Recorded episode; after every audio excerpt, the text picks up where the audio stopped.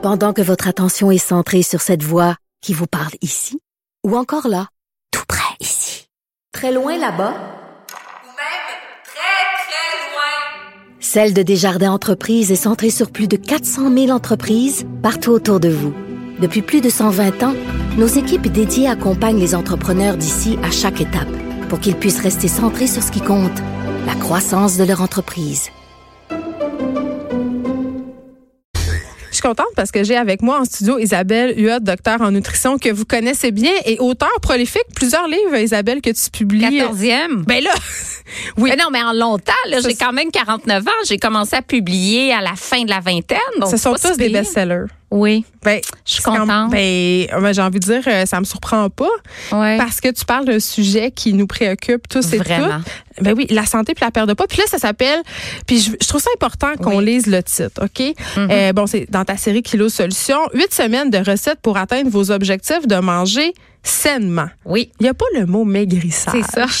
Et j'ai travaillé Ouais. fort pour pas le mettre. Pourquoi? Euh, c'est très vendeur de le mettre, mais moi, ce que je veux essentiellement, c'est que les Québécois mangent mieux, plus de fruits, plus de légumes.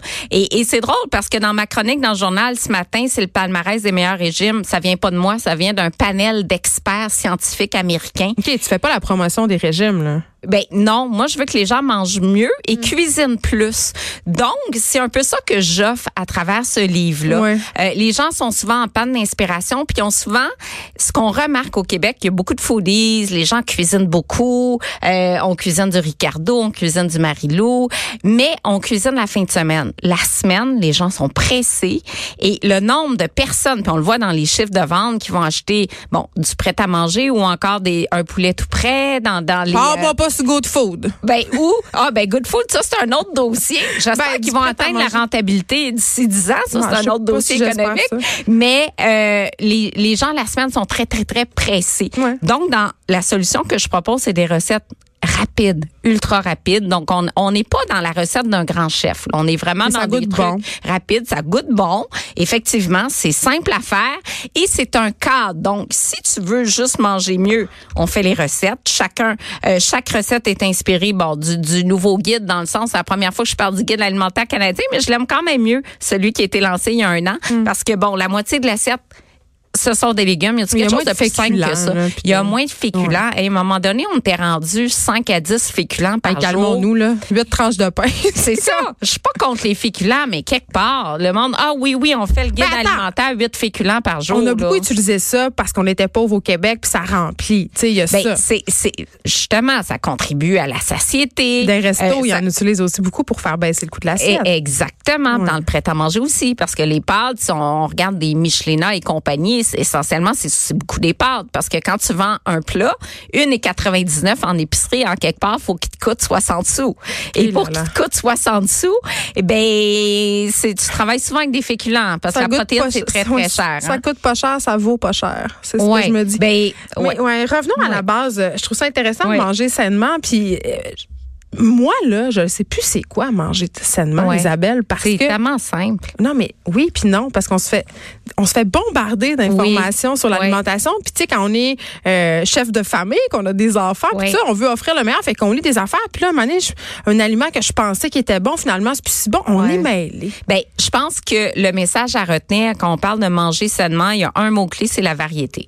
Fait que quand on mange Hmm. varié, des légumes variés, des fruits variés, des poissons variés, on a le meilleur des mondes parce qu'on s'expose à un large spectre de, de nutriments essentiels, puis on a moins de résidus de pesticides, de mercure dans le poisson si on mange varié. Si on mange toujours, toujours euh, du thon qui est plus contaminé au mercure, ben on s'expose à ce risque-là. Si on mange que des fraises qui font partie des fruits les plus contaminés, aussi aux résidus de pesticides, selon le palmarès euh, annuel, ben, on s'expose plus aux résidus. En mangeant varié, c'est vraiment, vraiment la base. Manger varié, manger le moins transformé possible, c'est le deuxième conseil de base, avec le moins d'additifs possible. Ça fait 25 ans que je dis ça dans mes chroniques.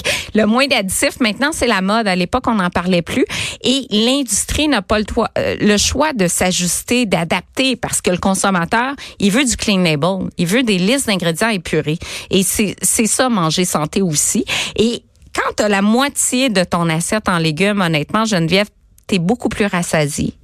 Donc, ça contribue non seulement à prévenir les cancers, les maladies cardiovasculaires, mais aussi ça favorise la satiété. Fait que c'est ça aujourd'hui en 2020, manger santé, c'est manger moins transformé, manger varié, puis accorder aux végétaux. C'est beaucoup plant-based diet, là. Une, une alimentation. Et je t'entendais sur le, le, le, le végétalisme, puis il y a un il y a beaucoup d'excès dans, dans les approches alimentaires. Il y en a toujours eu. Oui, c'est tout le temps tout ou rien. C'est tout, tout ou rien. Ouais.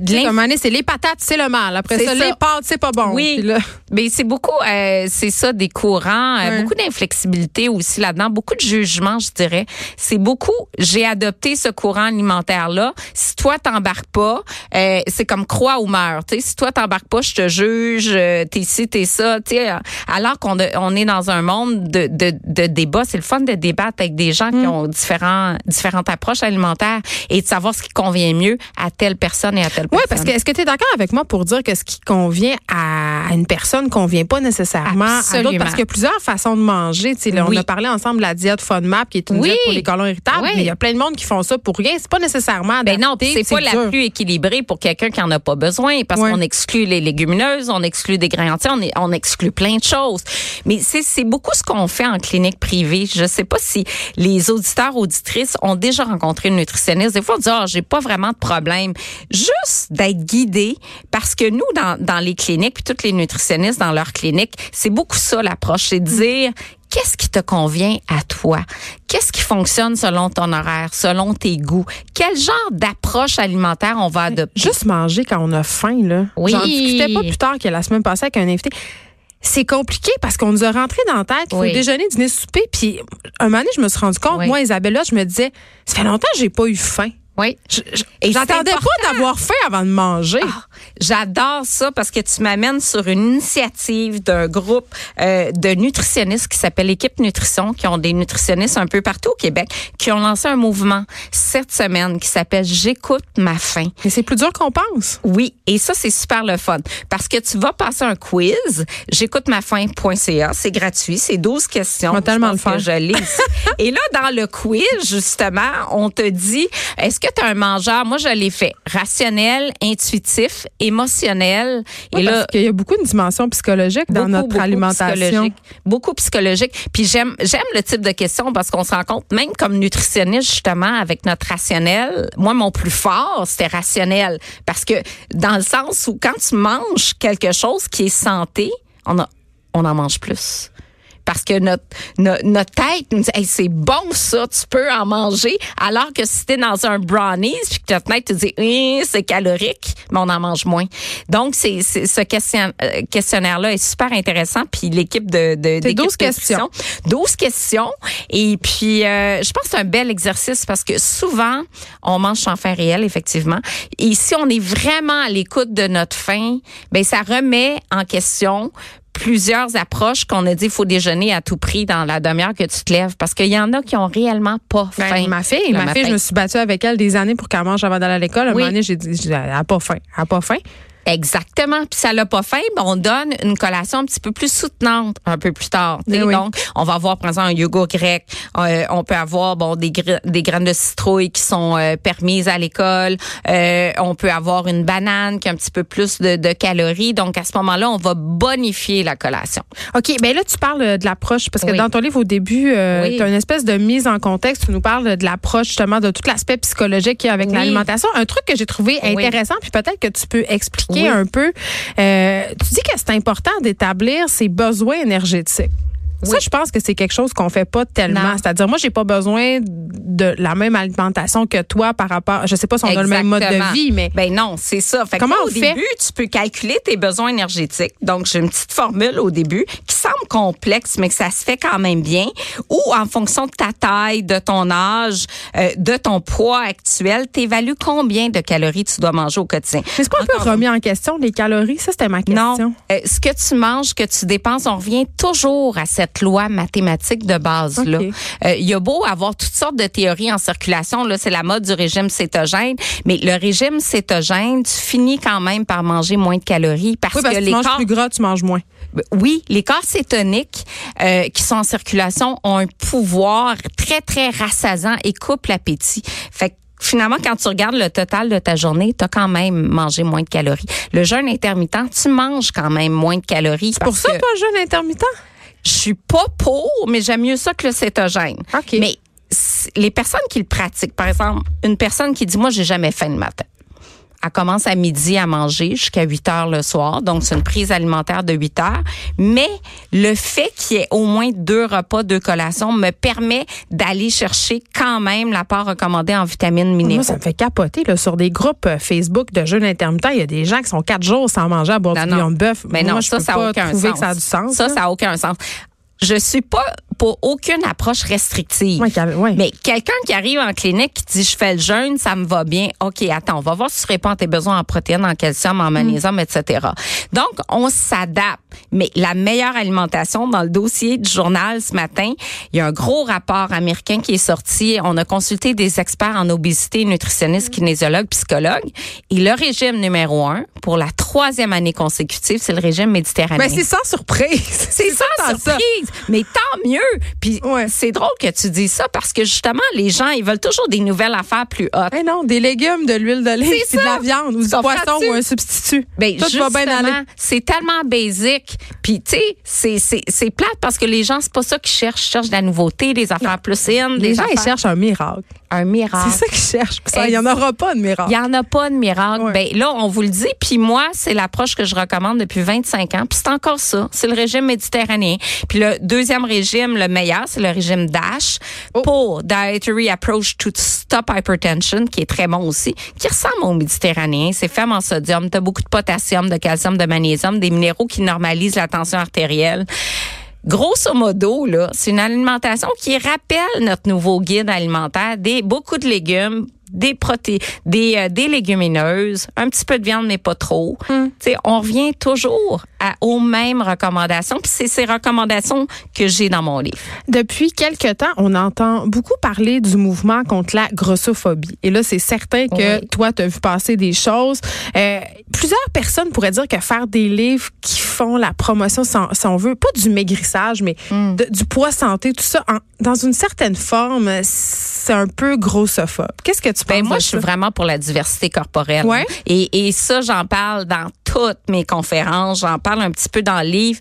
Euh, le poids, moi je trouve que les gens veulent toujours un poids qui est irréaliste. Et ça c'est bien important de le faire dans mes premiers. C'est quoi un poids irréaliste pour toi? Genre, j'ai souvent une femme en moyenne ménopause où là on sait que la femme en ménopause a tendance à gagner 10 livres en moyenne, 10 15 livres autour du tour de taille. Super, j'ai hâte. Oui, oui c'est ça. Fait que, écoute, euh, moi, je t'en plains là-dedans. Non, non, c'est la pénopause, c'est pas facile. C'est vraiment un, un, gain de Bon, arrête. Mais tu vas écrire un livre. Être ménopausé et manger sainement. Et manger sainement, ça concerne beaucoup les femmes, la ménopause. Et euh, effectivement, la femme arrive, elle a 50 ans, 52 ans, elle a eu trois enfants, puis elle me dit, bon, mais j'ai dit, c'est quoi votre objectif? Oh, mon objectif, c'est ça, 110, 115. Mettons en mesure 5 et 6.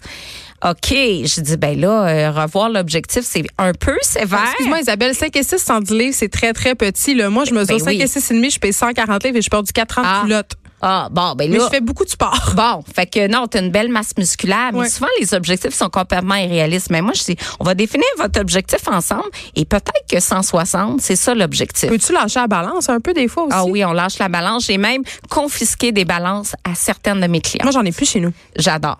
Moi, souvent, je prends la balance, je la retire, j'ai dit, quand ta tête, ça va aller bien, je t'ordonne, pas de suite. Et parce que l'aspect psychologique, là, c'est quelque chose qu'il faut adresser absolument. Moi, c'est mon dada en clinique. Je travaille en anorexie, boulimie et mm. hyperphagie depuis longtemps. Et c'est hyper important de comprendre notre relation avec les aliments. Est-ce que je mange justement par faim réel? Est-ce que je mange par solitude, ennui, anxiété, envie? Toutes les émotions qui sont reliées. Jamais une personne ne pourra atteindre et maintenir son poids. Ça n'a pas réglé sa relation. On travaille beaucoup cet aspect-là euh, en clinique. Ça commence tôt, j'imagine, avec nos enfants. le fameux fini ton assiette, sinon tu n'auras pas de dessert. Fini ton assiette. Ou la mère qui est constamment au régime. Euh, c'est pas un bon modèle nécessairement pour les enfants. Faut pas parler de poids, il faut pas faire de commentaires non plus à la maison. Euh, une femme qui va se plaindre constamment, oh je suis grosse, j'ai des bourrelets, pas devant les enfants parce que c'est des messages qui sont véhiculés. Mais ils entendent partout ces messages-là, c'est ce qu'on leur suggère socialement on, on essaie de travailler fort pour justement aussi chez les jeunes faire comprendre que euh, il y en a que c'est normal qu'on n'a pas la même taille tout le monde, qu'on peut pas se comparer aux, aux amis à l'école parce qu'on a tous un métabolisme différent, puis on a tous une ossature. c'est très très très difficile parce que les, les, les filles de 9 ans, à partir de 9 ans, sont très très préoccupées par leur euh, image corporelle, par leur poids. Euh, il y a un nombre significatif, j'ai pas la stat en tête, je pense c'est 30% qui ont déjà essayé une approche pour perdre du poids à 9 ans, genre sauter le déjeuner ou ben moi je l'ai chez nous. J'ai deux filles, 13 et 10 ans. Oui. Puis après le temps des fêtes, euh, leur résolution, c'était euh, manger euh, manger santé pour être mince. Puis t'es comme, oh là là, on va avoir une petite discussion. Alors qu'on aimerait tellement manger santé pour avoir plus d'énergie, manger santé pour être en forme. être en forme. C'est tout ça, le, le, le manger santé. C'est tout ce que ça apporte. Fait que nous, dans, dans cette approche menu kilo solution, c'est une approche très douce. Mais ce que j'aime surtout, parce qu'on a eu, oui, on a eu des belles pertes de poids de 50, 100 livres, mais en un an, là. On s'entend? Tu sais, c'est vraiment ce qu'on Surtout chez des gens qui voulaient perdre du poids parce qu'il y a des personnes qui sont grosses, qui sont bien comme ça, qui sont en santé. Ça, Tant que les paramètres sanguins, oui. Puis ça, j'avais fait un article gros et en santé et ça se peut. Ben oui. Puis tant mieux. À chaque fois qu'on dit, il y a des auditeurs qui m'écrivent, hein, Isabelle, pour me dire que c'est impossible, que quand tu es gros, c'est sûr que tu as des problèmes. Mais non, pas du tout. Pas du tout. Et moi, je suis prédiabétique. Euh, je, je tu sais, ça n'a pas rapport. Toi, ça? Ben oui. Ben mais là, là, c'est pas si Mais quand c'est génétique, tu sais, mon grand-père, mon père et tout ça, fait que des fois, euh, et j'ai plusieurs clients qui ont des bilans sanguins euh, vraiment mieux que le mien. qui sont en surpoids selon ben les oui, surpoids 50 livres et plus là. 50 livres et plus. Mais tout ça pour dire, moi, j'invite souvent euh, à s'apprécier aussi dans, dans, dans, sa diversité corporelle. Et ça, c'est le plus gros défi qu'on a. Euh, les femmes et les hommes aussi. Les hommes, ils veulent être plus gros, plus musclés. Euh, les hommes se plaignent beaucoup de leur apparence. C'est difficile, hein? Moi, c'est ce que je constate. Je parle tellement des gens ici, puis à chaque fois qu'on se parle aussi, ça me fait réfléchir. Euh, notre rapport à la nourriture et à l'image corporelle, c'est intimement lié, puis on s'en sort pas. Et c'est excessivement difficile, puis je le sais pas. J'en ai pas de solution, là. Mais je pense que manger varié, euh, arrêter de démoniser des aliments, c'est la bonne voie, mais c'est difficile, c'est difficile. C'est ça. Faut arrêter de catégoriser les aliments comme bons ou mauvais. On peut manger tout, c'est une question de fréquence. Donc, euh, même les gens sur cette approche-là, les menus kilo solutions, en fin de semaine, ils vont de pas se couper des occasions sociales, absolument pas. Donc, ah, mais non, je suis au régime, je n'irai pas souper chez Je fais le livre des kilos solutions. non, comme, non, c'est pas ça. C'est pas ça. C'est pas ça. Donc, on va souper chez les gens, on prend un dessert comme tout le monde. Si ça nous tente ça nous tente, puis on a encore faim, évidemment. Savoir dire non à l'autre. Ah, tu sais, c'est pas ça, c'est un exercice qui est très difficile. Quand, quand les gens sont reçus, ils ont énormément de difficultés à pas accepter un deuxième service. Ils ont dit oh, mais là, à travailler fort, l'autre, l'hôtesse pour faire ce repas-là. Est-ce que ça va choquer si j'en prends pas ou si je prends pas de dessert? Donc, euh, je pense que il faut vraiment, vraiment mettre ça en pratique. Ça s'appelle les menus kilo solution. On peut l'acheter maintenant et euh, c'est pour euh, nous aider la semaine, parce que c'est vrai que c'est dur. Oui, c'est vraiment les lunchs, plein d'idées. C'est pas juste les soupers, les lunchs. Qu'est-ce qu'on fait pour les lunchs? Il y a ah, plein d'idées. Idées de déjeuner, parce que déjeuner, on mange souvent la même affaire. Donc, des très toasts, des toasts, des toasts. Des toasts, mais on peut faire des grilles overnight. On fait faire plein d'affaires. Et, euh, et, et c'est en kiosque dès mercredi. Donc, ça sort officiellement mercredi. Ben, c'est pas long, là. On, ben oui. on peut aller faire l'épicerie avec. Isabelle oui. merci. On peut te lire dans le journal de Montréal. Oui, merci. De 13 à 15, les effrontés. Cube